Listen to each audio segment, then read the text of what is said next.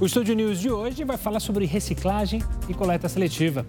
Para conversar sobre esse assunto, eu recebo Onofre de Araújo Neto, publisher da eCycle, Renata Ross, gestora de marketing e relacionamento da Terra Cycle, e Bárbara Sapunar, head de criação de valor compartilhado da Nestlé Brasil.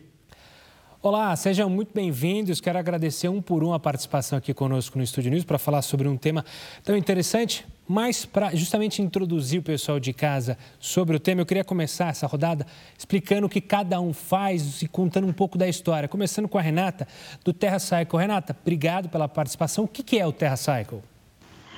Olá, Gustavo. Bom, a Terra Cycle é um negócio social. Nós somos líderes globais em solução de logística reversa e resíduos complexos. Agora eu passo a palavra para o Onof para tentar entender o que é o e-cycle. Conta para a gente, então, o e-cycle, perdão. O e-cycle é um negócio de impacto, é um portal de informações é, que fala sobre consumo sustentável e buscamos compartilhar informações de valor com nossos usuários, no sentido de ajudá-los a reduzir os seus impactos por meio do consumo socioambientalmente falando. E já que o Nof falou em consumo, a gente passa para a Bárbara, que está justamente na Nestlé e tem um papel ligado, obviamente, com isso que a gente vai falar. Qual que é a área que você comanda aí na Nestlé, justamente preocupado com práticas melhores, digamos assim, para um funcionamento mais sustentável, a coleta? Conta para a gente. Antes de mais nada, obrigado, Bárbara. Obrigada pelo convite, Gustavo. Eu lidero uma área que chama Criação de Valor Compartilhado e que é como a Nestlé, presente há mais de 100 anos no Brasil, é, define como é necessário fazer negócios, né? criando valor para a sociedade, o meio ambiente e, ao mesmo tempo, também criando valor para a companhia.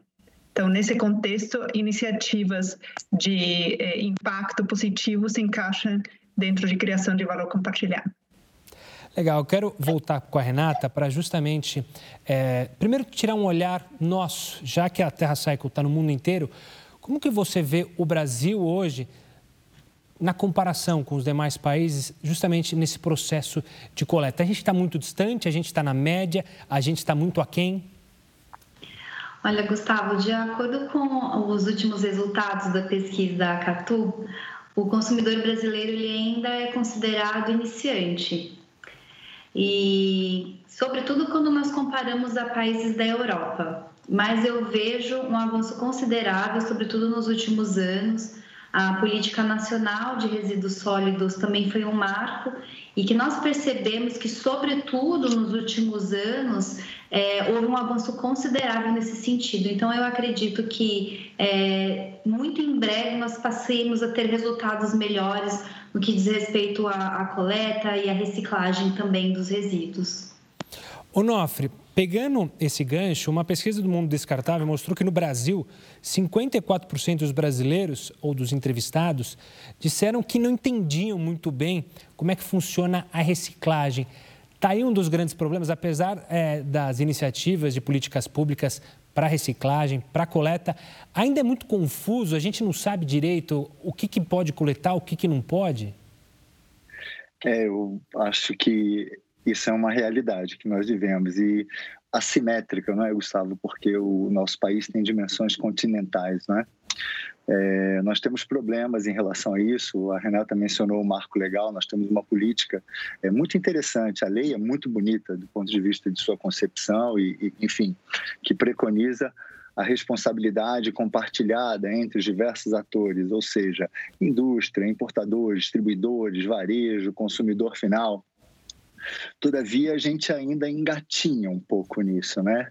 É, a disponibilidade de informações sobre o tema, quer dizer, a educação ambiental, eu acredito que seja um aspecto da maior importância, da maior relevância nós fôssemos capazes de cultivar esse tipo de conhecimento junto à população, para que coisas como você menciona, é, é, trazendo essa pesquisa, não seja algo é, difícil de compreensão para as pessoas.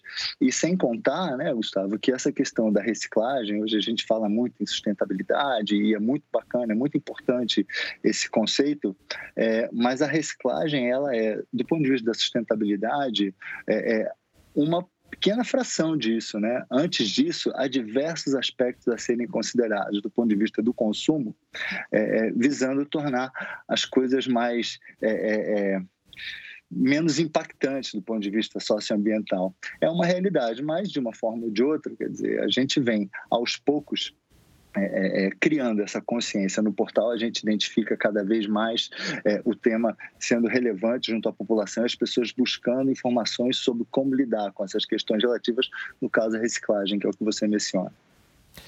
Bárbara, é, a gente falou agora muito de, do olhar para o brasileiro, mas e o olhar da indústria? É muito complicado para a indústria ser sustentável, utilizar produtos recicláveis? É, tem gaps aí que dificultam uma indústria mais atuante ainda no Brasil?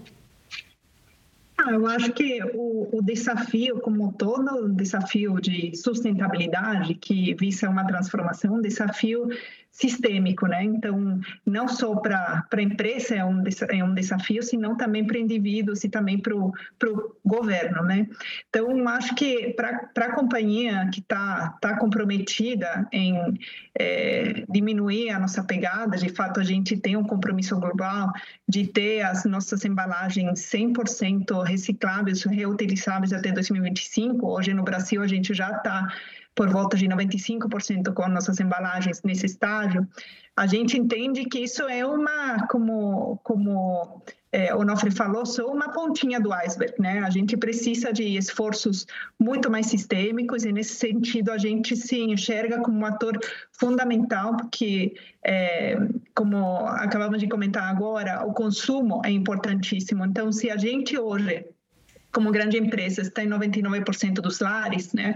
A gente tem um papel em diferentes é, ângulos, tanto desenvolvendo é, embalagens que sejam é, mais recicláveis ou reutilizáveis, né? e aí tem um, um papel importantíssimo a inovação, ao mesmo tempo ajudar, né? e aí tem um papel fundamental o tema do coletivo, ajudar a desenhar um futuro sem resíduos, e aí tem um, uma questão muito grande de, de cooperação em, entre indústria, e finalmente o tema de é, de alguma forma, conscientizar e educar o consumidor, e aí é fundamental alavancar nossa escala como companhia. Então, sim, o, o, o desafio enorme é sistêmico, é, e acredito que está não só posto para as companhias, mas também para outros atores de todo o elo que, que trabalham ou são impactados é, pelos, pelos resíduos. Né? Ô, Bárbara, você é, citou justamente a meta é, da Nestlé até 2025. Nessa meta, passa muito também é, a determinação de vocês de, eu vou usar a palavra educar o consumidor a justamente é, colocar determinada embalagem em determinado local para justamente a coleta. Isso funciona? Vocês sentem que, de fato, quando o consumidor instigado, ele de fato pode ajudar nesse processo? Ah, Sim, claro, né? A gente se vê muito um fator é, importante nesse processo de conscientização. falaria que educar é uma, é uma ambição enorme. Eu acho que a gente está, como a Renata acabou de comentar, é, num estágio bem inicial do, no, no Brasil, onde despertando essa consciência e qualquer estímulo ajuda a, a despertar essa consciência esse interesse. De fato, a companhia, a partir dessa, desse compromisso, a gente tem acelerado todos os esforços, não só em inovação de embalagens, mas quando a gente vê o processo de educação que a gente, ou de conscientização que a gente pode fazer, por exemplo, particularmente nas nossas embalagens. Hoje, as nossas embalagens entram em 99 de cada 100 lares brasileiros. Por que não utilizar as embalagens como um veículo de comunicação, um veículo de dicas, um veículo onde as pessoas podem simplesmente se questionar falar, uau, se eu fizer esse, essa, essa mudança, né, de colocar essa latinha aqui, separar é, essa embalagem assado, eu consigo realmente ter um impacto positivo, não só no meio ambiente, mas também um impacto social positivo, né? A gente escolheu dentro da nossa política trabalhar com cooperativas. Então, quando a gente vê é, a gente pensa em resíduos, em lixo, comumente é, colocado, lixo não é lixo, né? lixo é um resíduo que pode ter um impacto positivo é, em, na vida de pessoas e, obviamente, quando, quando descartado corretamente, por que não um, um impacto positivo ou menos negativo no meio ambiente, né? Então, é isso. Claro. Renata, é, eu queria olhar agora um pouco é, para a situação que a gente está vivendo no mundo. A pandemia afetou vários lares, não só no Brasil, como no mundo inteiro. Deu para perceber o quanto a pandemia afetou essa luta que a gente tinha por reciclagem, por coleta, é, por coleta seletiva. É, a gente também caiu por causa da pandemia? Também foi afetado esse setor? Olha, existem vários olhares para a pandemia nesse sentido, Gustavo. É, por um lado, houve o um impacto, sim, até pelo fato de local de consumo ter mudado. Aqui no Brasil, falando um pouco, as cooperativas também foram é, altamente, altamente impactadas pela pandemia. Muitas delas deixaram de operar ou operaram com capacidade reduzida. O que eu posso dizer que nós percebemos isso é, por meio até de pesquisas que nós realizamos é, em vários países é que o consumidor passou a ter um olhar diferente com a relação é, em relação ao resíduo. Então, o que eu digo é que nós sempre geramos muito resíduo, mas grande parte desse resíduo ficava escondido, não estava necessariamente ao nosso alcance. Então, quando você pensa em que você, é, trabalhando em empresa, você almoçava fora, tomava café da manhã fora, muito do resíduo que era gerado não estava sobre os nossos olhares.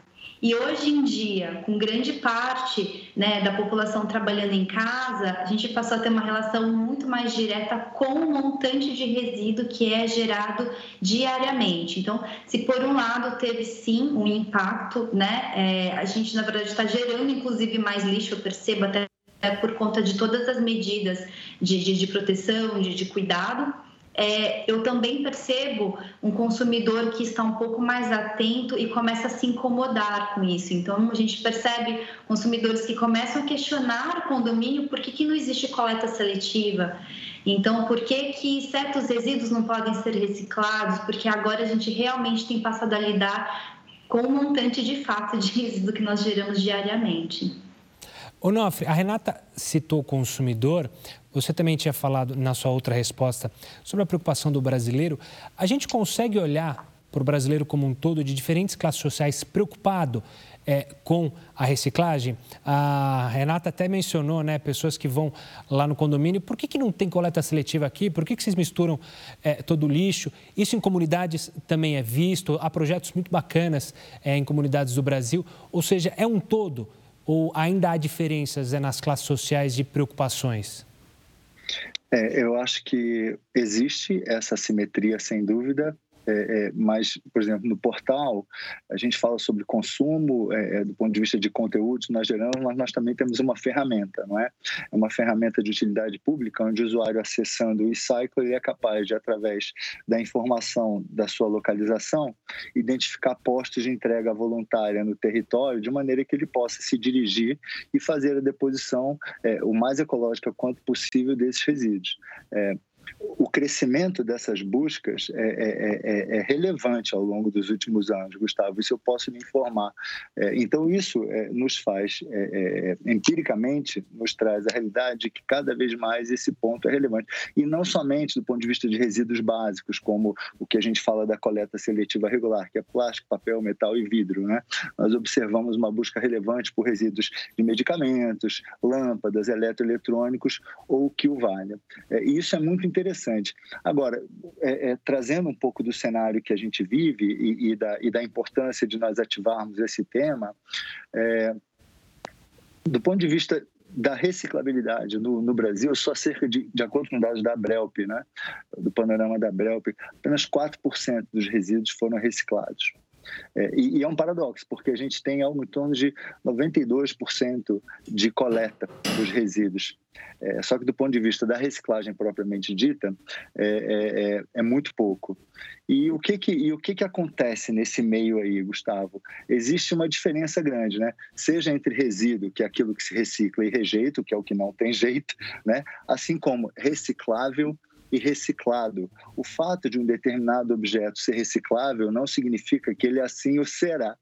Né? É, é uma diferença importante sobre isso. E eu acho que existe um elo da cadeia, além do consumidor que precisa dessa informação, que é todos nós, enquanto agentes, sejamos nós do ponto de vista da informação, o governo do ponto de vista municipal, que sobremaneira é quem se serve nesse contexto, indústrias como a Nestlé e o que o valha, é nós sermos capazes de criar a economia do resíduo de uma forma virtuosa. E o que, que isso quer dizer, sem querer me alongar muito? É, se houver interesse pelo resíduo, ele será coletado. No Brasil, 99% das latinhas de alumínio são captadas e são recicladas. Isso porque ele tem valor econômico. Se nós formos capazes de fazer com que esses resíduos de embalagens ou que valha tenham valor econômico, nós vamos ajudar toda essa cadeia a funcionar de uma forma mais fluente, Gustavo. Ah, eu quero falar muito ainda sobre justamente essa economia. Agora a gente tem que fazer um breve intervalo. O Estúdio News agora vai para um rápido intervalo e volta em instantes para falar muito mais sobre coleta seletiva, sobre a economia gerada por esse assunto. É daqui a pouco. Estúdio News está de volta para falar sobre coleta seletiva. O Onofre conversou com a gente há pouco sobre essa economia. Eu quero passar a bola para a Bárbara, porque se a gente olhar os números, o Brasil, é, com a falta de reciclagem adequada, perdeu dinheiro, ou seja, 14 bilhões de reais que a gente perdeu. Do olhar do mercado, a gente dá, tem muita chance de explorar, não só para o bem do meio ambiente, mas também para o bem de comunidades, ou seja, disponibilizar mais riqueza, não só olhando, é, claro que é o mais importante, para o mundo, mas também para gerar riquezas Claro.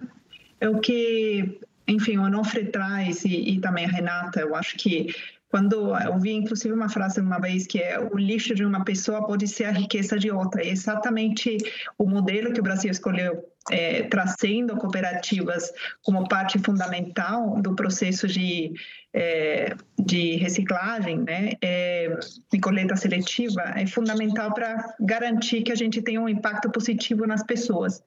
Então, a gente, como companhia, está é, é, comprometido não só em criar esses, esses embalagens que sejam mais recicláveis, mas também apoiar a estrutura através de é, iniciativas como Reciclar pelo Brasil, que basicamente é uma plataforma colaborativa é, de diferentes empresas que procuram estruturar cooperativas para garantir que eles consigam realmente ter um benefício a partir de, de resíduos coletados, né? A mesma coisa acontece com outros modelos, como Cidade Mais, que levam também a estrutura de reciclagem para é, diferentes municípios do Brasil.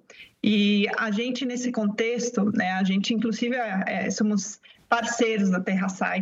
É uma, a gente teve uma iniciativa, tem uma iniciativa para criar esse valor de alguns materiais que são bastante complicados de, de reciclar, são materiais complexos que a gente chama, é, particularmente importantes em alimentos, porque em alimentos a gente precisa realmente proteger o papel, o, desculpa, a embalagem tem um, um papel fundamental na, na, na proteção do alimento para que ele chegue realmente com segurança para o consumidor. Então, nesse contexto, algum, algumas algumas estruturas são mais difíceis de, de reciclar do que, do que outras. Então, a gente, o que a gente faz como companhia é simplificar essas estruturas e, ao mesmo tempo, enquanto a gente não chegar na simplificação mais adequada, a gente tem iniciativas para é, que conciliem essa, essa reciclagem de embalagens mais complexas, né?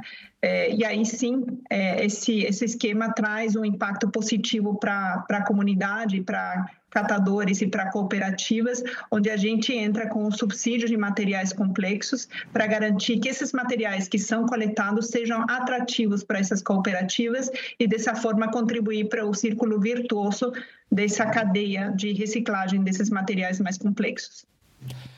Renata, a Bárbara mencionou aí, obviamente, iniciativas positivas e, e quando a gente vai conversando, principalmente com quem entende do assunto, que são vocês, a gente vê que tem coisa muito boa sendo feita no Brasil. O Nof, no último bloco, falou dos catadores de latinha, que é impressionante. O, o que eles reciclam de latinha no Brasil, o Brasil é até modelo para outros países, né?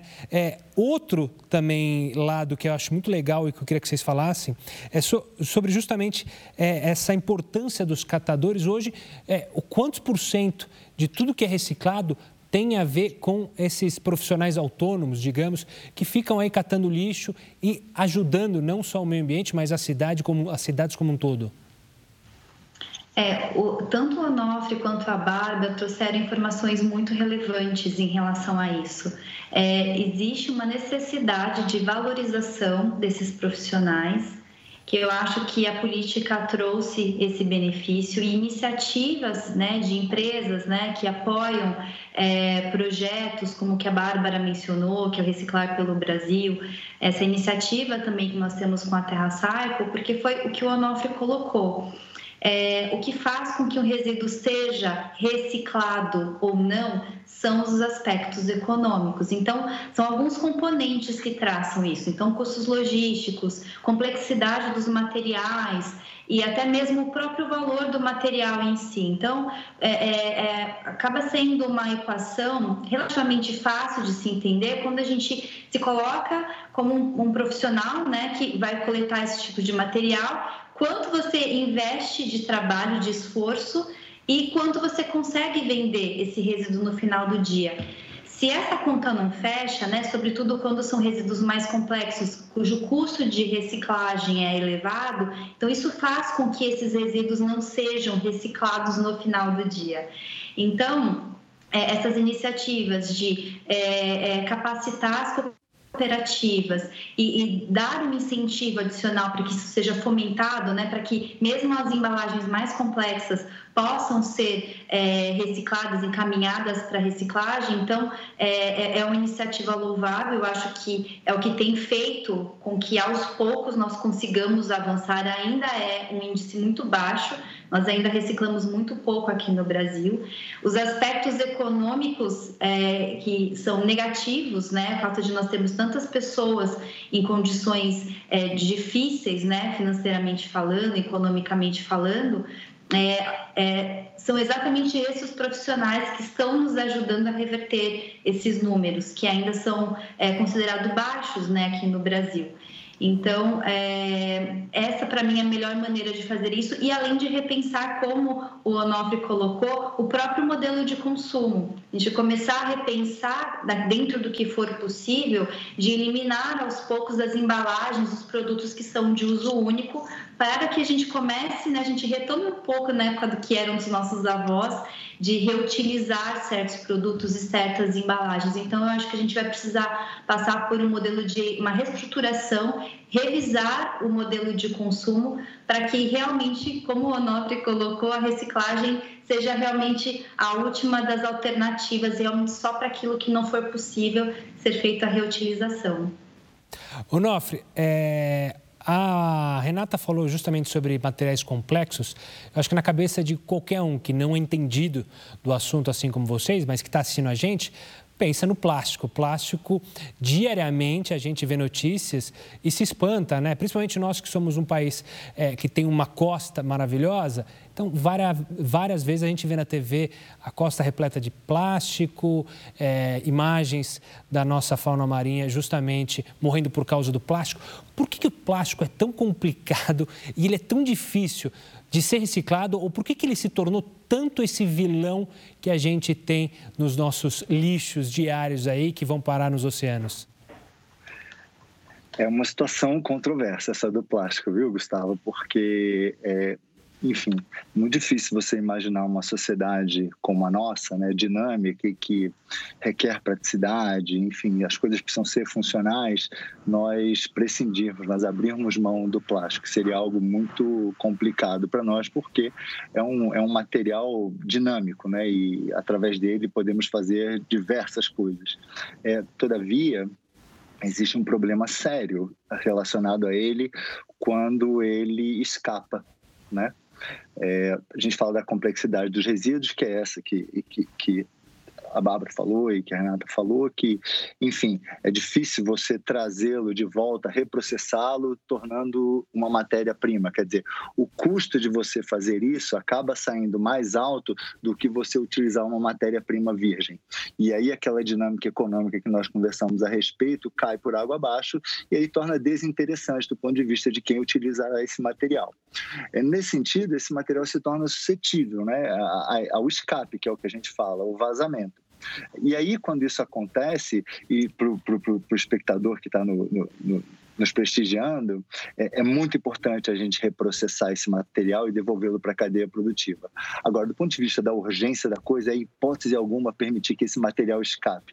Porque quando ele escapa, o que acontece? Quando ele cai no meio ambiente, ele começa a contaminar solo, e quando ele cai em, em leitos marinhos, ele tem uma propriedade que a ação é, é, é do atrito, a ação do sol sobre ele vai degradando esse plástico, ele vai se fragmentando, fragmentando, fragmentando.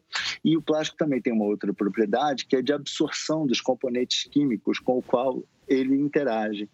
E, eventualmente, é, elementos químicos que contaminam o ambiente acabam impregnando esse plástico e ele vai diminuindo.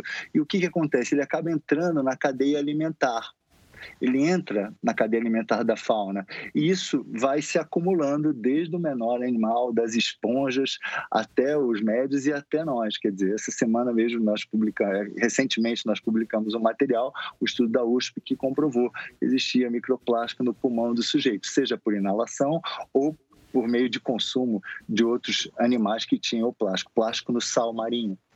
Então, esse, esse dá o dá o tom de, de, dessa distopia, né? dessa coisa meio louca que acontece com a gente.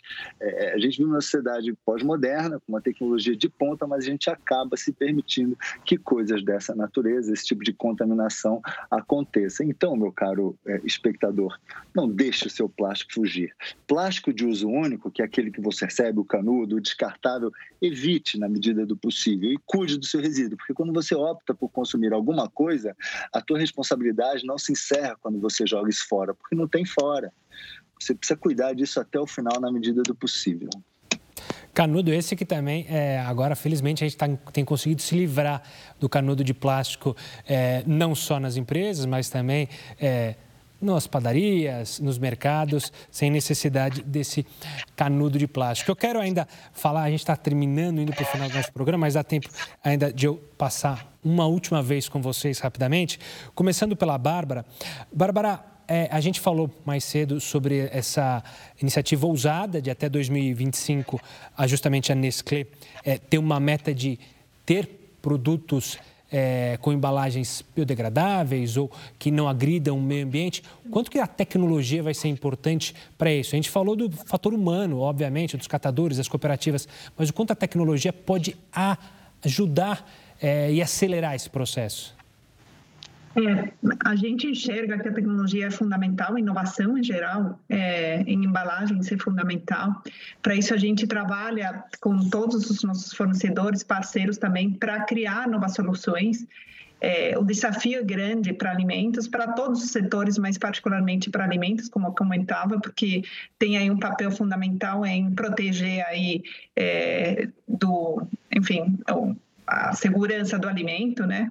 É, mas a gente tem várias iniciativas é, bem-sucedidas que estão dentro de uma jornada de longo prazo com a qual a gente se comprometeu para chegar aqui 100% das nossas embalagens sejam reutilizáveis ou recicláveis. E para isso, por exemplo, quando você comentou o tema do canudo, a gente já é, tem 100% dos nossos canudos plásticos é, substituídos por papel, né? A gente tem banido qualquer é, é item de uso único, plástico, de plástico único, de uso único dentro de qualquer unidade da companhia. É, a gente está substituindo uma série de elementos plásticos das nossas embalagens por outros materiais que são mais facilmente recicláveis, né? ou inclusive diminuindo, né? eliminando. A gente acabou de lançar agora uma, uma embalagem que não tem tampa, não tem tampa plástica, tem simplesmente aí um, um selo aí de PET que facilita também o, o, o, consumo e ao mesmo tempo tem uma pegada ambiental menor. A gente está simplificando também outros materiais, né? A gente falava de materiais complexos. Quanto mais complexo o material, mais difícil de reciclar. Então, quanto menos camadas os materiais têm melhor, então a gente está fazendo isso também com vários dos produtos que hoje para, passaram de ser é, é, complexos para serem monomaterial e tiramos assim uma série de iniciativas, o filme plástico da nossa caixa de bombons que a gente pensa que pode ser pequeno, mas tem uma inovação e uma mudança de processo dramática quando a gente pensa em fazer isso, né? Primeiro tem o impacto, por exemplo, né, considerando os nossos volumes, né, só essa iniciativa do plástico nas caixas de bombons é, com 450 toneladas de plástico a menos na, na, no meio ambiente.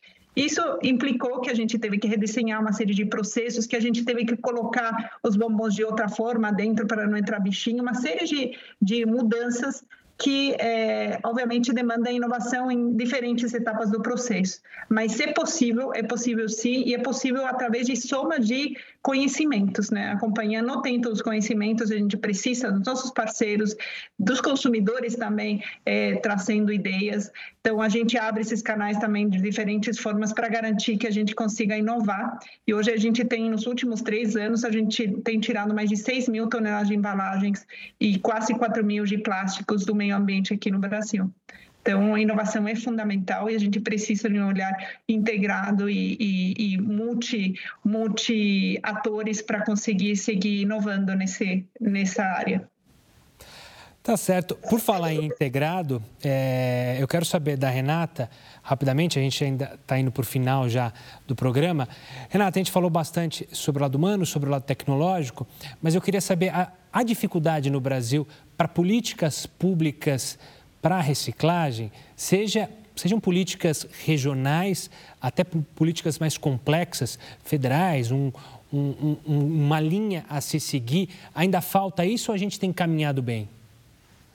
Existe um avanço nesse sentido, ainda é, existem muitas iniciativas regionais também. Né? Então, por exemplo, o estado do Mato Grosso do Sul tem uma, uma legislação própria que é diferente de, de outros estados. É, o, um aspecto que eu considero bem relevante e que, além de tudo que foi dito né, pelos meus colegas, é, existe a questão de, da educação, porque a verdade é que uma pequena parcela dos municípios tem acesso a algum tipo de coleta seletiva. Então, quando nós pensamos dessa forma, por mais que você tenha cooperativas estabelecidas até nesses municípios, Existe uma questão comportamental, existe uma questão de educação que aquele, aquela, aquela pessoa, aquele cidadão que não tem acesso a uma, a uma coleta seletiva, ele não é convidado muitas vezes a repensar sobre a geração de resíduo dele. Então, é, se nós tivéssemos uma cobertura maior, né, uma participação maior por parte do poder público é, associada à questão da coleta seletiva, nós teríamos resultados muito melhores porque realmente é muito mais difícil a gente atingir esses consumidores e fazer esse trabalho de educação. É muito do que a Terra Cycle faz, é muito do que a Cycle faz e também do que a Nestlé tem fomentado, sobretudo junto às cooperativas. Mas nós percebemos que é, é, existe uma dificuldade um pouco maior de acessar essas pessoas, porque isso simplesmente não faz parte da realidade delas. Então, nesse sentido, o poder público tem um papel muito importante. Então, quanto mais pessoas tiverem acesso, né, forem tocadas por isso, eu acredito que esses números também vão ser melhorados, porque essas iniciativas como um todo, elas vão conseguir resultados melhores. Tá certo. Onofre, para fechar nossa conversa, infelizmente o nosso tempo acabou, eu quero só um último é, detalhe para justamente para mim, para quem está em casa, porque a gente tem sempre a ideia, quero salvar o mundo, mas não faço o simples. Qual seria esse simples que a gente poderia fazer, que ajudaria e muito, se cada um fizesse o seu simples aí de casa, poderia de fato fazer uma diferença? Há caminhos, há esse simples para a gente começar, pelo menos? Ah, eu, Gustavo, tenho uma, uma visão é, é, muito especial em relação a isso, que a pandemia deixou claro, né? história da, da, pandemia, a gente cuidando do outro, você cuida de si mesmo, né? Então, quando você não cuida dos teus resíduos, quando você não é corresponsável por eles e você contamina o ambiente, você está é, tá prejudicando o outro e isso vai voltar para ti mesmo.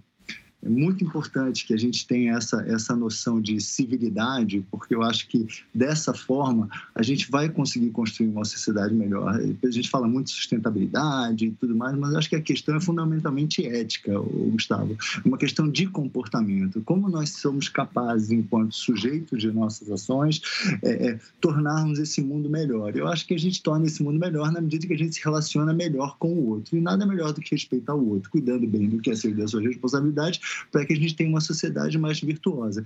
Então, do ponto de vista do consumo e dos resíduos, que é o que a gente está conversando aqui, cuida bastante das suas escolhas. Quando você for escolher, escolher algum tipo de objeto, atente para que tipo de resíduo você vai gerar. Os resíduos resíduo que você gera, se corresponsabilize para que isso não escape no meio ambiente, na medida do possível, a gente sabe das limitações, mas você cria as condições para que isso possa vir a ser reprocessado, reciclado, seja levando a uma, a uma cooperativa, hoje em dia o varejo, quer dizer, a gente vê grandes redes varejistas que estão capilarizadas por todo o país, oferecem postos de coleta nos seus lugares. Então, quer dizer, o, o, o consumidor ser mais cidadão e menos consumidor. Eu acho que essa é uma contribuição efetiva e fica melhor para todo. Onof, obrigado pela participação aqui conosco, mesmo para Renata e para Bárbara. Foi um prazer ter os três aqui, aprender com cada um de vocês sobre esse tema tão intrigante que a gente pode melhorar. E como o Onof falou, ética é uma palavra que a gente precisa falar e falar muito, não só para esse tema, mas para outros tantos temas aqui no nosso país. Obrigado pelos três. O Estúdio News fica por aqui. Obrigado também a vocês que acompanharam a gente. Eu conversei com Onofre de Araújo Neto, publisher da eCycle, Bárbara Sapunar, head de criação de valor compartilhado da Nestlé Brasil, e Renata Ross, gestora de marketing e relacionamento da Terra Cycle. Já pode acompanhar essa entrevista lá no nosso canal no YouTube, no Play Plus e também pelo nosso podcast disponível tanto no Spotify quanto no Deezer. Semana que vem eu espero você no próximo programa. Até lá!